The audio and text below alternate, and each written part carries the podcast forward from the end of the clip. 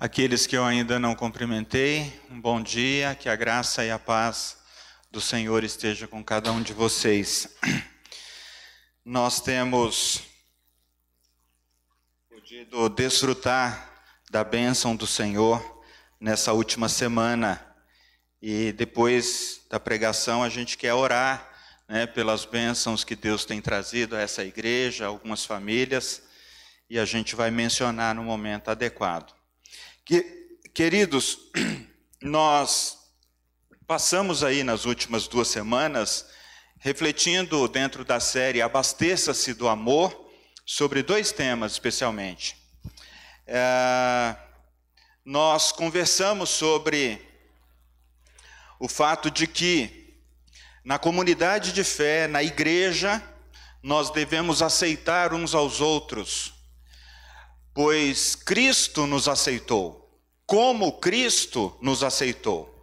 Isso quer dizer que ah, não somente ah, nós precisamos ah, permanecer em Cristo,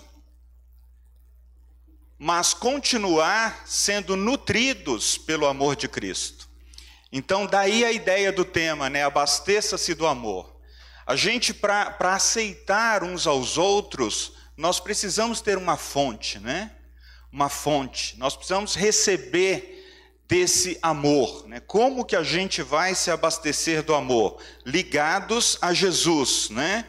É, firmados em Jesus.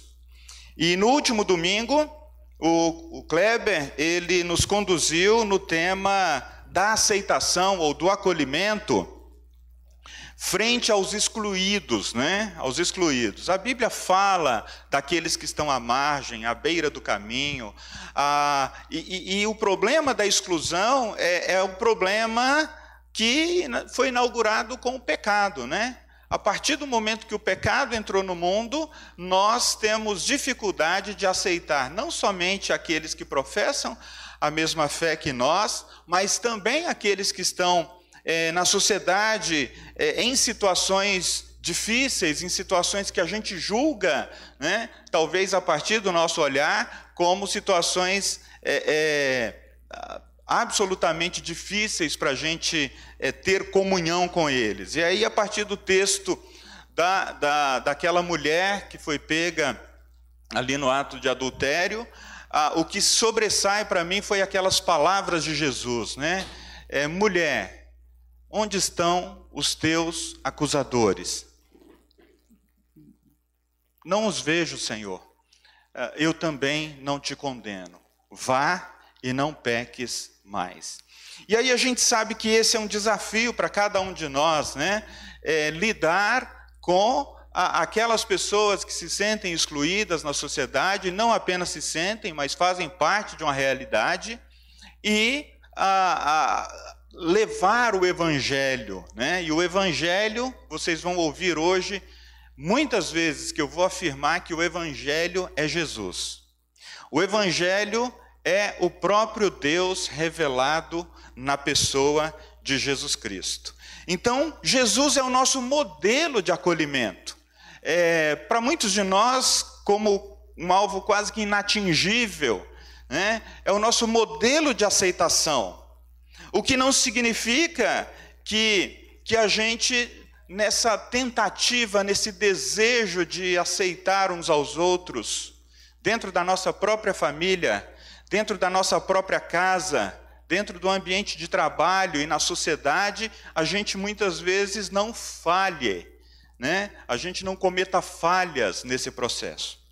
Mas se Cristo está em nós e nós estamos em Cristo, o Espírito Santo nos alerta quanto a isso. Hoje, eu gostaria de conversar com vocês sobre o acolhimento ou aceitação, olhando para a questão das culturas. Depois que a gente definiu esse tema na equipe de pregação, os pastores, o Zé, como estudante de teologia, também estava conosco, e aí a gente colocou esse tema, né? Aceitem as culturas. Eu falei, nossa, eu acho que a gente vai se complicar nesse negócio aqui, né? O que seria aceitar as culturas, né?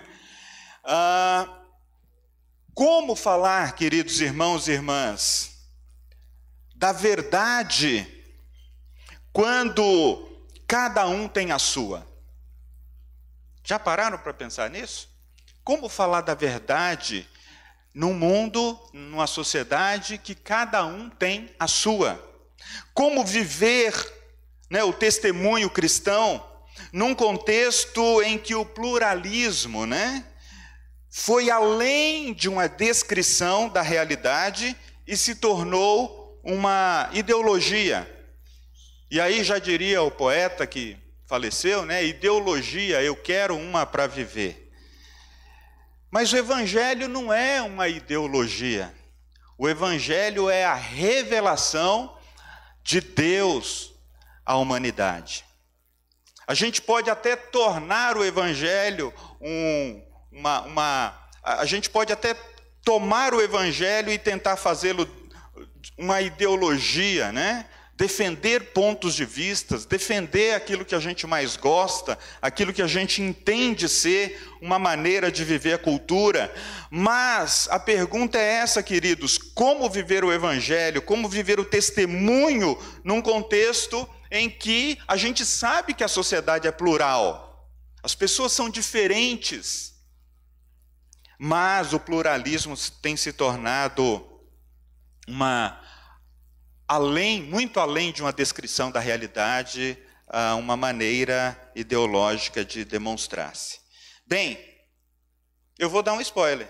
Cristo encarnado é a chave que abre e encerra todas essas inquietudes humanas. Cristo encarnado. E o texto da palavra de Deus hoje, que eu gostaria de compartilhar com vocês, está em Atos, no capítulo 10, no verso de número Atos capítulo 10 é uma peça só, né? É um texto longo, completo, mas ah, para a gente ganhar tempo, eu vou ler apenas ah, três versos, do 34 ao verso de número 36. Capítulo 10, verso 34 a 36. Abram suas Bíblias ou acompanhem na versão revista e atualizada que eu lerei.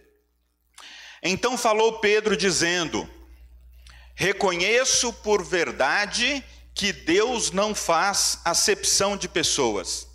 Pelo contrário, em qualquer nação, aquele que teme e faz o que é justo lhe é aceitável. Esta é a palavra que Deus enviou aos filhos de Israel anunciando-lhes o evangelho da paz. Por meio de Jesus Cristo, este é o Senhor de todos. Oremos, Pai.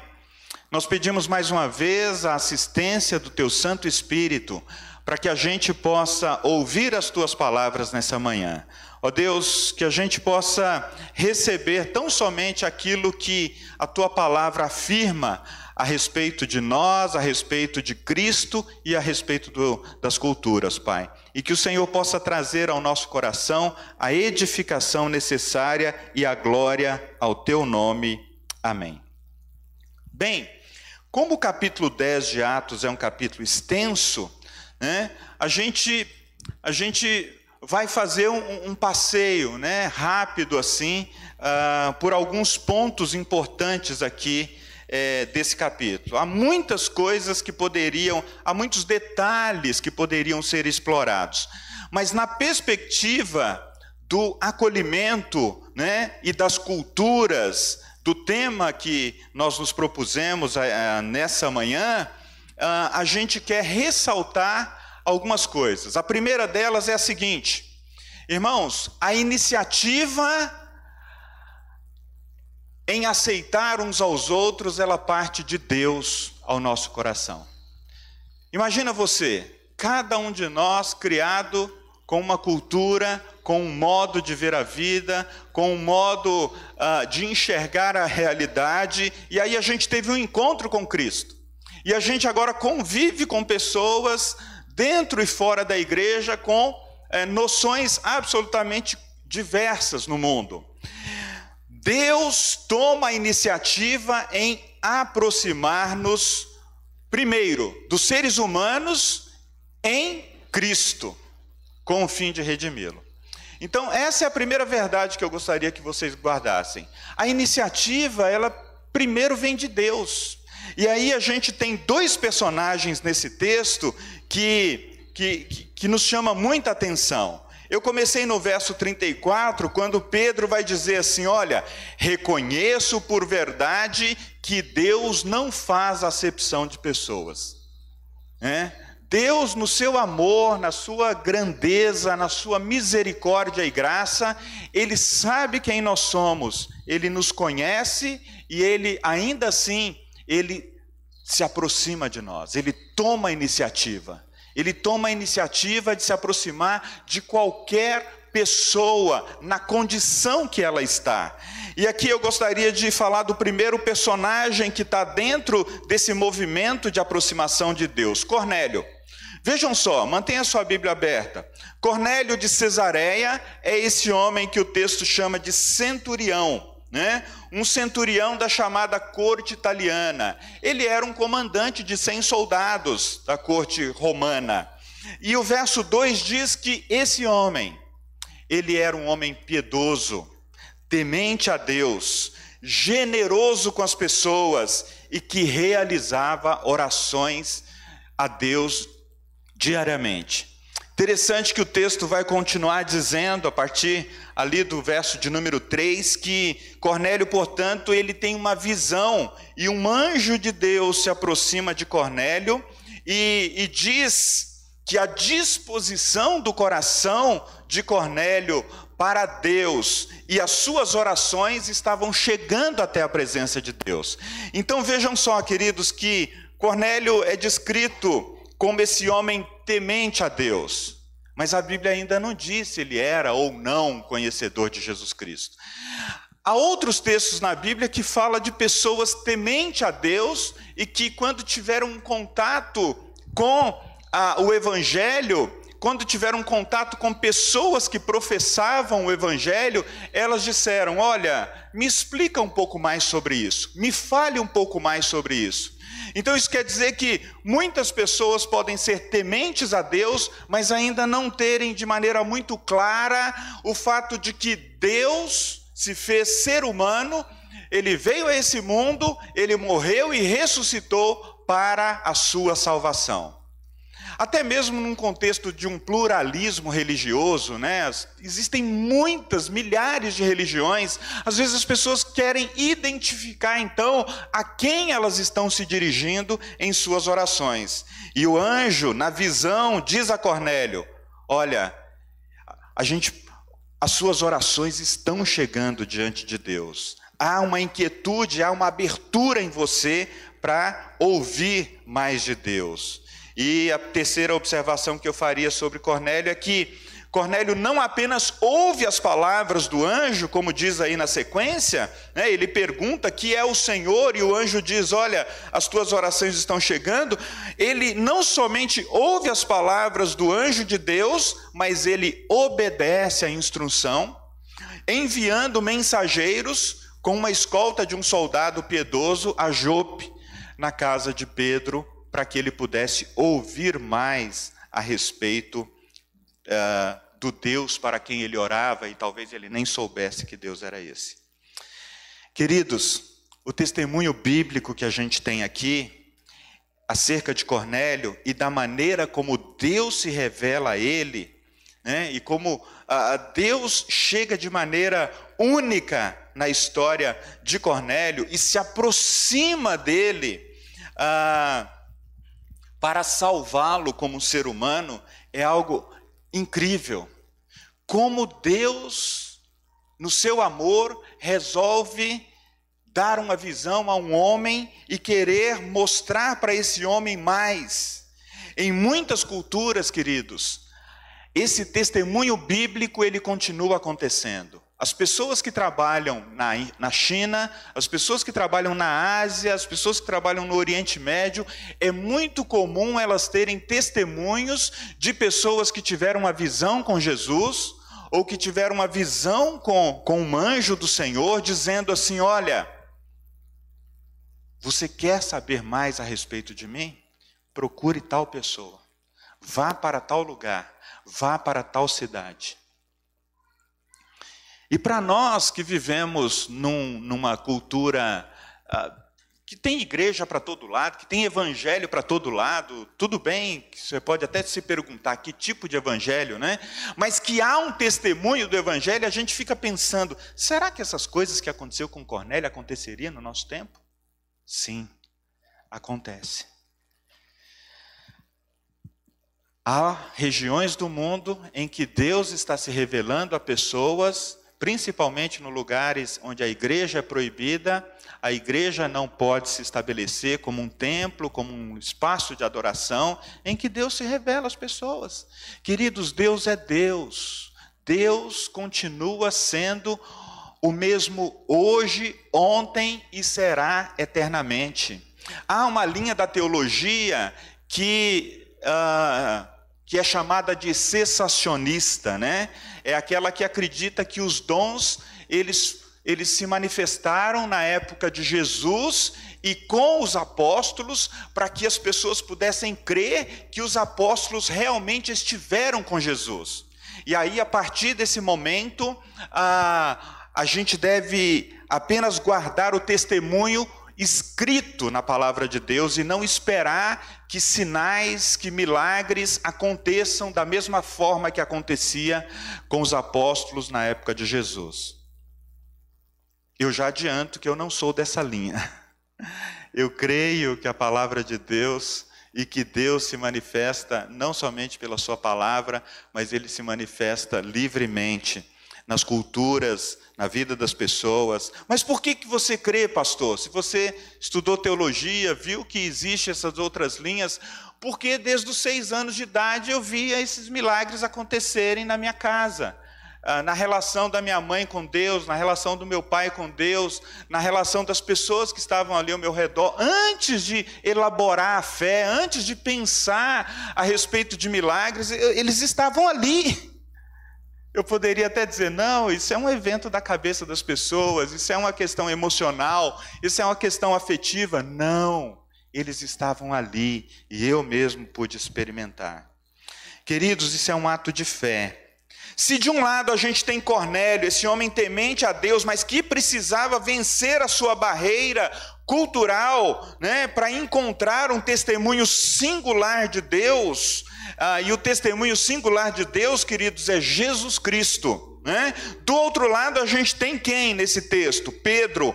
Pedro, o apóstolo que nós podemos chamá-lo assim de representante da cultura judaica da religião judaica. Digamos que Pedro seja esse que, que entre nós seria um, um, um crente, um cristão. Nós estamos aqui, né, nós somos descendentes da cultura judaica.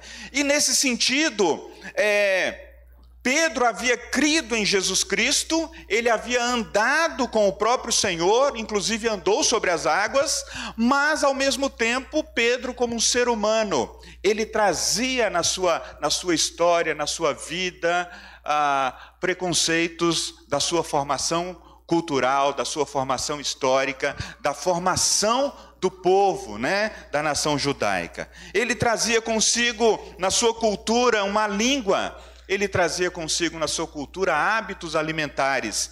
Ele trazia na sua cultura também um modo de ver os de fora. E ele olhava com preconceito. Ele falava: Não, eu acho que nós somos os escolhidos de Deus e não sei se vai sobrar alguma coisa para quem não é judeu. Bem, Pedro, no verso 9, é esse homem descrito por Lucas como um discípulo de oração. Então, num determinado momento, ele subiu num lugar alto da casa ele sabia que a refeição estava sendo preparada, mas ele, enquanto preparavam a refeição, ele, num tempo ali de oração, o texto diz que, olha, no verso 10, estando com fome, quis comer, mas enquanto lhe preparavam a comida, sobreveio-lhe um êxtase. Alguém poderia falar, ih, ele estava com muita fome, acabou vendo, vendo coisa demais, né? Acho que ele viu coisa que que não estava acontecendo. Tava, o rapaz devia estar um, um dia de jejum, talvez.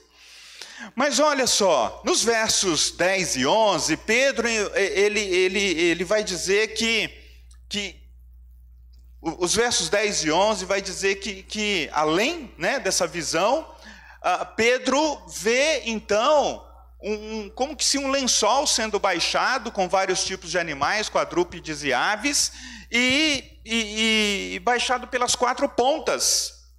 É interessante que Pedro diz: Olha, eu não como desses alimentos que estão aí.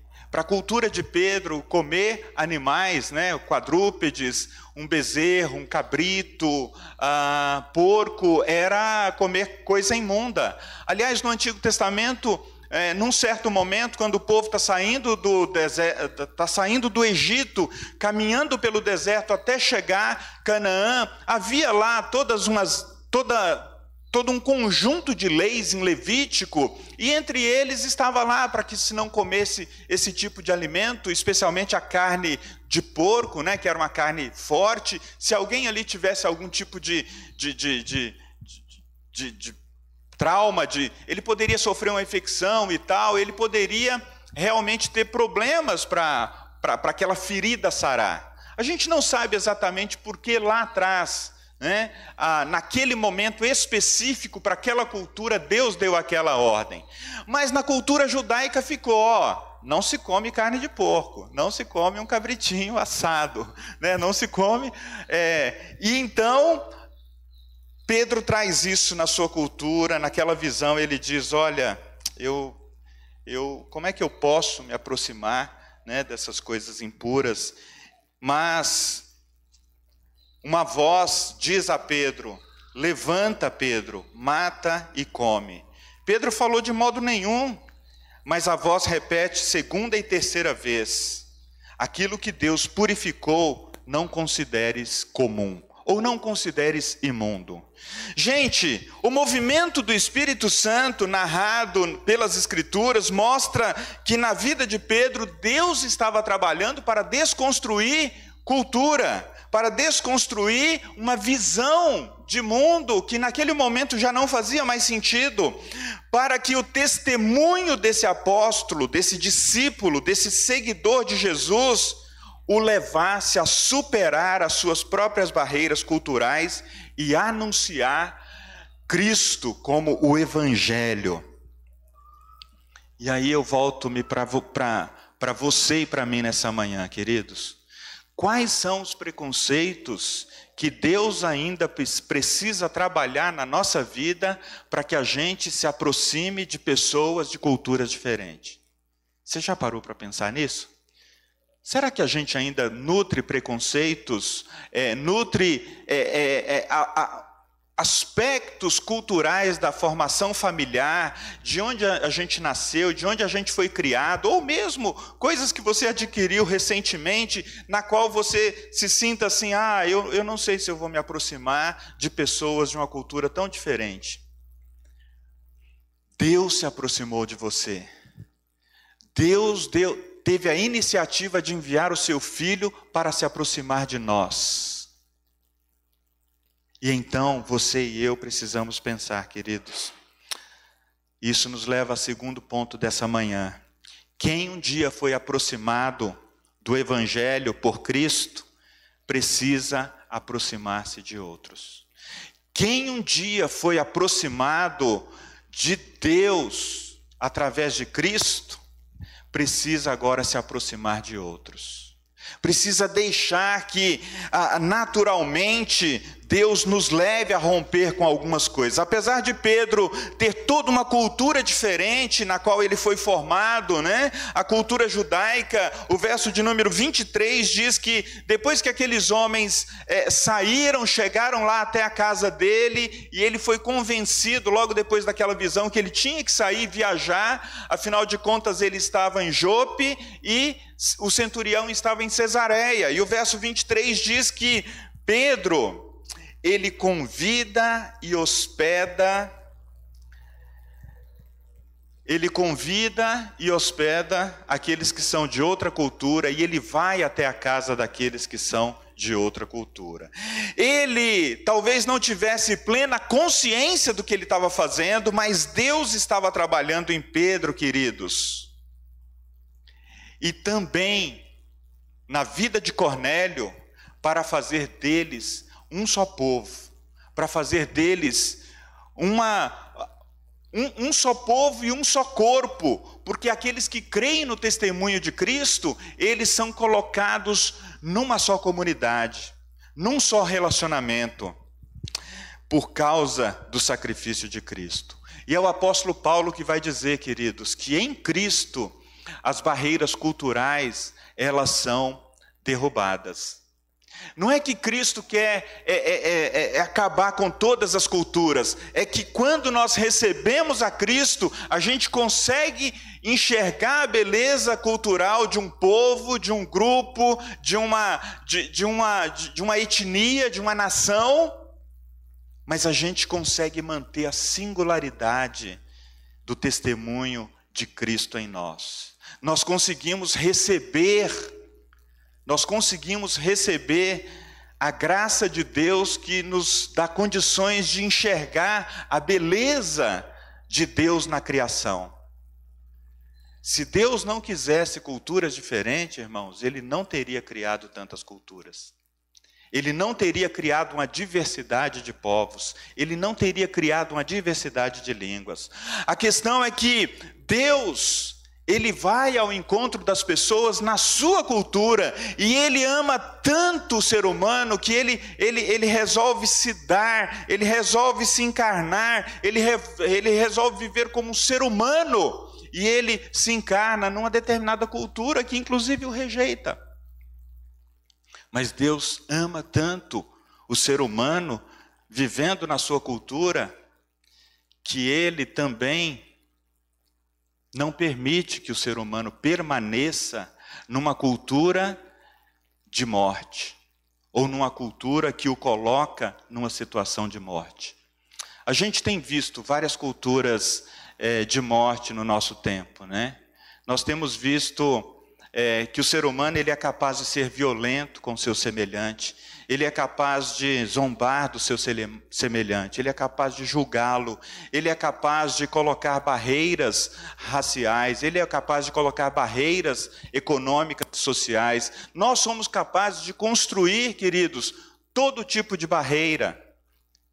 E se muitas vezes a gente percebe essa nossa forma de egoísmo, a gente percebe que Deus ainda não terminou o trabalho dele em nós. Mas vejam só, ainda que Pedro, então, ele é aquele que, que, que, convida, né? Ele foi aproximado do Evangelho por Cristo e ele então se aproxima dos outros. E é interessante que ah, vejam só o cenário aqui. Imagina, a casa de Cornélio está cheia, os seus parentes e amigos íntimos estão ali, como diz o verso de número 24.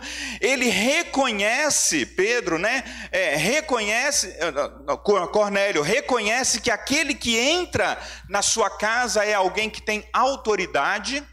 E essa autoridade de Pedro não, não provém dele mesmo, mas ela é dada por alguém que é superior a ele, Jesus.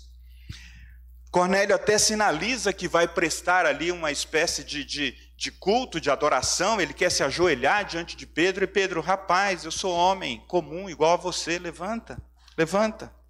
E aí a gente percebe, nossa, Pedro realmente está aberto mesmo para esse contato com as culturas, né? E aí, no verso 28, a gente vê que a bagagem cultural de Pedro ainda está lá. E ele diz assim: Olha, vocês bem sabem que é proibido a um judeu ajuntar-se ou mesmo aproximar-se de alguém de outra raça.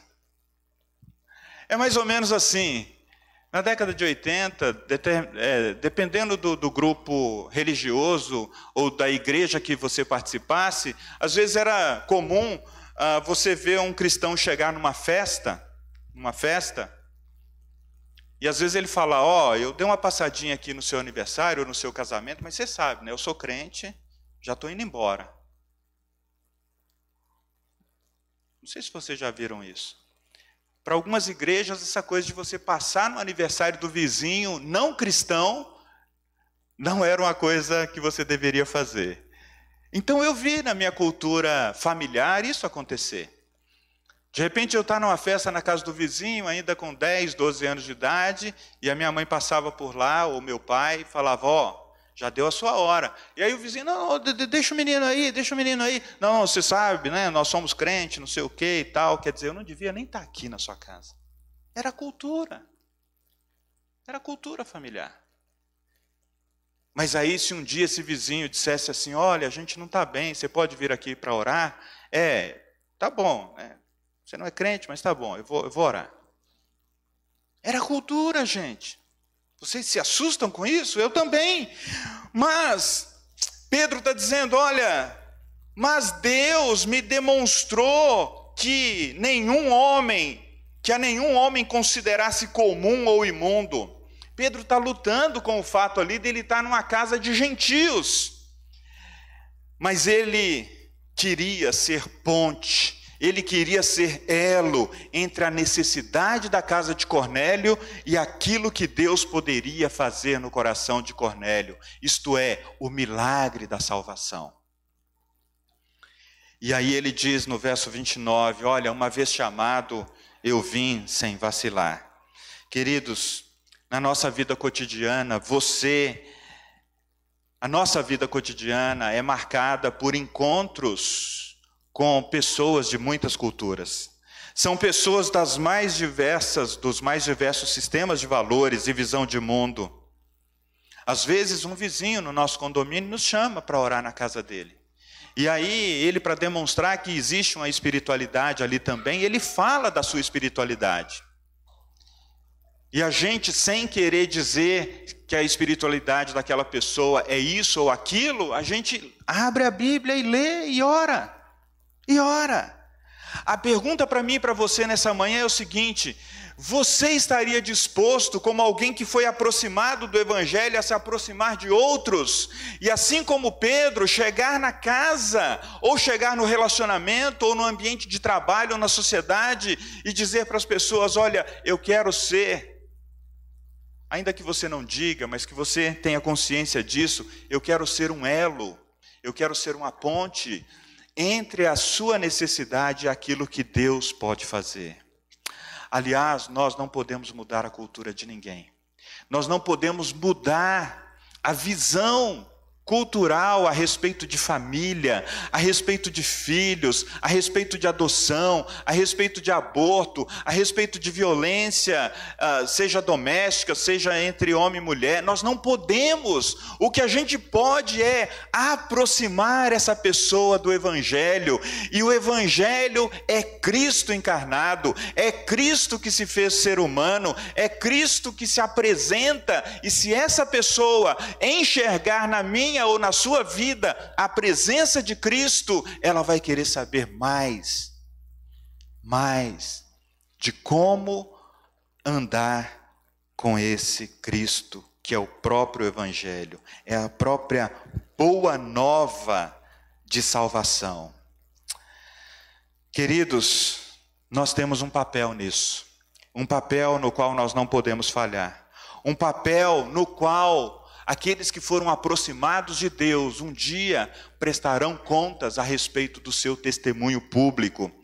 Nós precisamos falar às pessoas da história da redenção, a história de um Deus que se fez homem, a história de um Deus que veio e habitou no meio de nós, a história de um Deus que foi rejeitado também por uma cultura, a história de um Deus que morreu no madeiro para dar a sua vida pelos nossos pecados. Na busca por aceitar as culturas, queridos, e viver plenamente a nossa vocação de sermos testemunhas de Jesus, eu quero levar você ao terceiro ponto e último dessa manhã. Anuncie o evangelho da paz por meio de Cristo. Se nós não podemos mudar culturas num, num, num sentido mais abrangente, se nós não podemos é, é transformar movimentos ideológicos num sentido mais abrangente. Ou para muitos, né? Alguém poderia me contradizer e falar: não, não, pastor, pode, peraí, pode mudar, pode mudar. Eu creio que só o Evangelho pode mudar. Só o Evangelho pode transformar. E é por isso que o, o, o verso de número 36 do texto que a gente leu, quando Pedro tem todo esse encontro ali com a família, então Pedro começa a falar: Olha, eu reconheço que Deus não faz acepção de pessoas, pelo contrário, né? É, em toda a nação, ele, ele, ele faz aquilo que é justo, ele, fa, ele, ele se aproxima daquele que o teme, faz o que é justo e lhe é aceitável. Essa palavra, diz o verso 36, ele vai dizer assim. Ah, Deus deu a vocês enviando-lhes o evangelho da paz por meio de Cristo. E aí eu imagino, queridos, que a nossa tarefa é essa: como viver essa coisa de aceitar as culturas? Nós precisamos anunciar o evangelho da paz por meio de Cristo. É claro que existe um espaço para apologética, né? Para a gente estudar o que, que as culturas estão falando a respeito da relação da religião com, com, com o Estado, a religião com a cultura, com a política, a religião com a situação de gênero. Existe espaço para tudo isso, mas digamos que você diga assim: ó, pastor, eu quero anunciar que o evangelho da paz, ele é capaz de transformar. Eu não sou uma pessoa voltada para essa questão apologética intelectual, mas se você estiver num ambiente acadêmico, você vai precisar disso. Você vai precisar de aprofundar um pouquinho mais e dizer qual que é a visão cristã a respeito de tudo isso. Mas o que, que todos nós que estamos aqui, você está e que você que está em casa pode fazer? Anuncie o evangelho da paz por meio de Cristo. As culturas, queridos, precisam ouvir a história de Cristo. Diz o hino antigo: conta-me a história de Cristo. Conta-me a história de Cristo. Queridos, nós temos falado de tantas histórias, de tantas visões de mundo, a gente tem procurado o pensamento de tantas pessoas.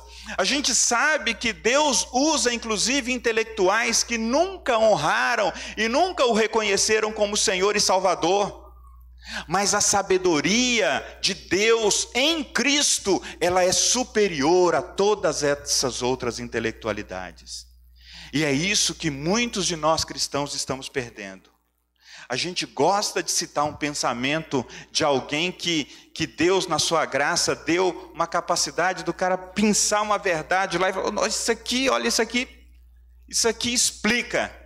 E a gente deixa ou coloca num segundo lugar a história de Cristo como a sabedoria de Deus capaz de promover a paz no coração do homem, no coração da mulher, no coração daquele e daquela que ainda não teve um encontro com Cristo. Afinal de contas, o Evangelho tem ou não o poder de trazer paz por meio de Cristo? Sim, Sim, o Evangelho tem esse poder. Mas quais são os aspectos da teologia e da cultura, queridos irmãos e irmãs, que apontam para essa realidade? Aí eu abriria aqui uma aspas bem grande para o teólogo Ronaldo Lidório, doutor em antropologia cultural e missionária, quando ele vai dizer assim: você sabe por quê que o Evangelho tem o poder de trazer paz ao coração das pessoas? E eventualmente transformá-las. Vejam só, abre aspas. O evangelho é Deus. O evangelho é a mensagem encarnada chamada Jesus. E o efeito do evangelho é a transformação. Nós podemos, portanto, pensar no evangelho que é supracultural, supracultural, porque o evangelho é que define a cultura humana e a sociedade e não o contrário. Vocês estão me acompanhando? É o evangelho que define a cultura, ou que define as culturas que estão aí, e não o contrário. Porque se a gente fizer o contrário, vai dar problema. O evangelho não é apenas supracultural, irmãos, mas ele é multicultural. Isso quer dizer que nós, ele é multicultural porque ele atrai aos pés do Senhor Jesus pessoas de todas as tribos, povos, línguas, nações, de todas as culturas. de todos os grupos minoritários ou majoritários.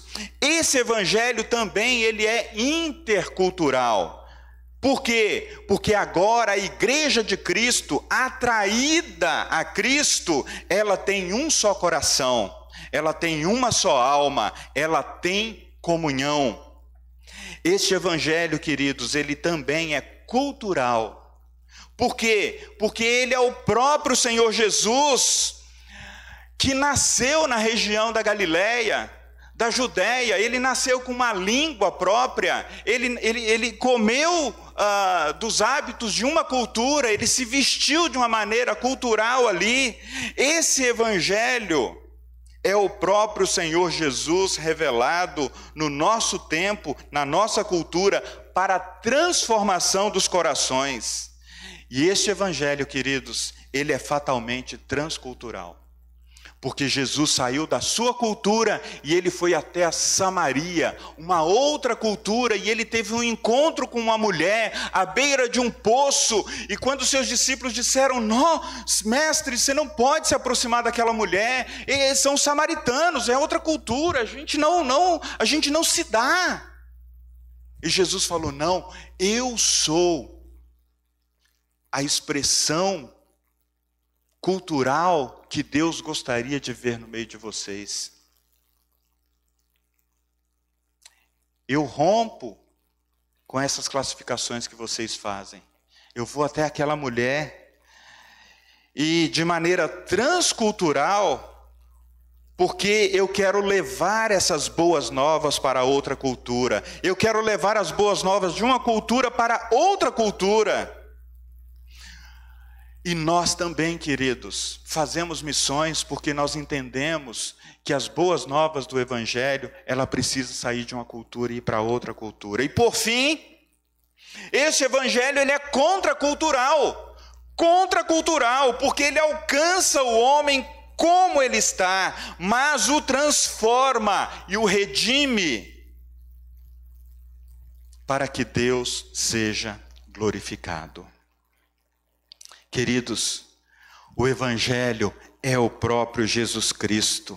O Evangelho é supracultural, é multicultural, é intercultural, é cultural, é transcultural, mas ele é por natureza contracultural. Ele chega no nosso mundo, ele chega na nossa cultura e ele, e ele chega como a luz de Jesus que vem ao mundo, que brilha e as trevas não podem resistir como nós cantamos agora há pouco no hino 20, brilha Jesus, incendeia em nós. Esse é o Evangelho, queridos. A gente precisa crer no Evangelho.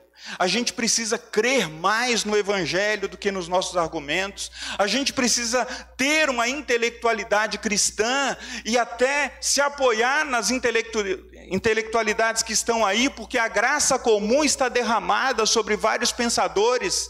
Mas nós não podemos jamais esquecer que a multiforme graça, a multiforme sabedoria de Deus foi derramada em Cristo Jesus em Cristo Jesus. Queridos, quando eu olho para o meu papel de pai, e as minhas filhas vão chegando né, na posição natural que é que elas comecem a, a construir a sua visão de mundo, a construir o seu sistema cultural, a construir os seus valores, e eu chego para elas e aponto um outro caminho, e elas dizem: não, eu estou construindo meu meu sistema de valores, pai. Estou construindo a minha cultura e eu me sinto impotente. Não porque eu quero impor a minha cultura, mas porque eu estou falando de uma cultura é, que, que eu vivi, que tem alguma alguma relevância diante do Evangelho. Imagine você chegar na sociedade e imaginar que você vai mudar ou transformar a vida das pessoas sem a atuação desse próprio Deus. Não faremos isso, queridos. O evangelho, ele é por natureza contracultural, porque ele é transformador. É só esse evangelho transformador que pode chegar na minha casa, que pode chegar na minha vida, que pode chegar no meu casamento, que pode chegar nas minhas filhas, que pode é, habilitá-la para ir qualquer para ir para qualquer ambiente da sociedade, seja universitário, seja profissional, seja onde for, e ainda assim permanecer crendo num Deus que salva.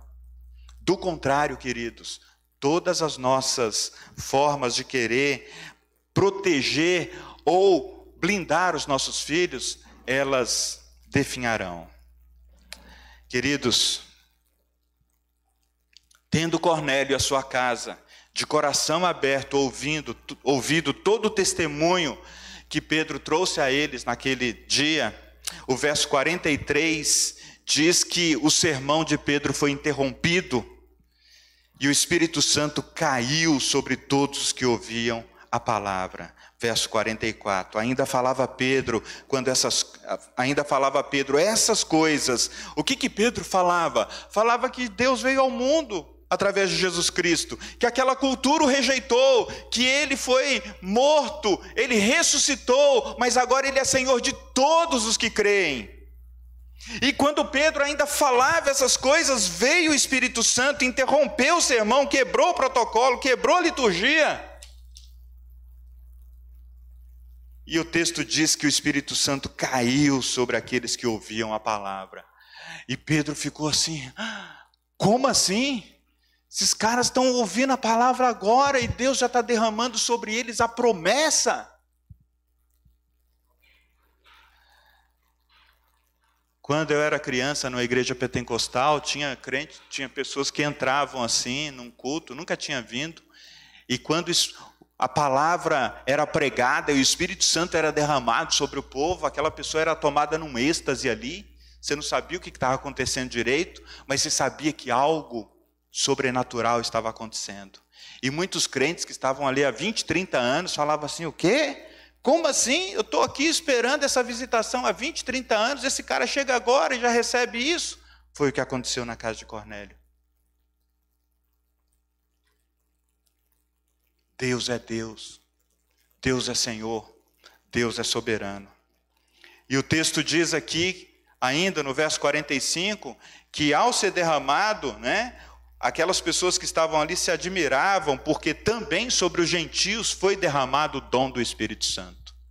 Queridos, a gente olha para as pessoas, a gente julga a aparência delas, mas Deus pode derramar o Espírito Santo sobre elas a qualquer momento trazendo salvação e não apenas uma experiência de êxtase, trazendo convicção de que Jesus Cristo é Deus, Jesus Cristo é Deus, Jesus Cristo é Deus. Ele é o Evangelho encarnado.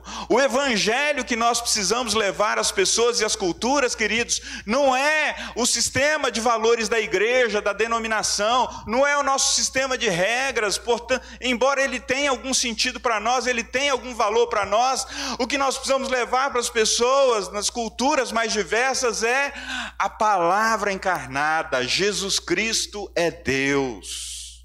Jesus Cristo é Deus e não houve nem haverá ninguém mais contracultural do que o poder do Evangelho transformador. Eu quero convidá-los para a gente orar. Pai, ajuda-nos a confiar mais no poder do Evangelho.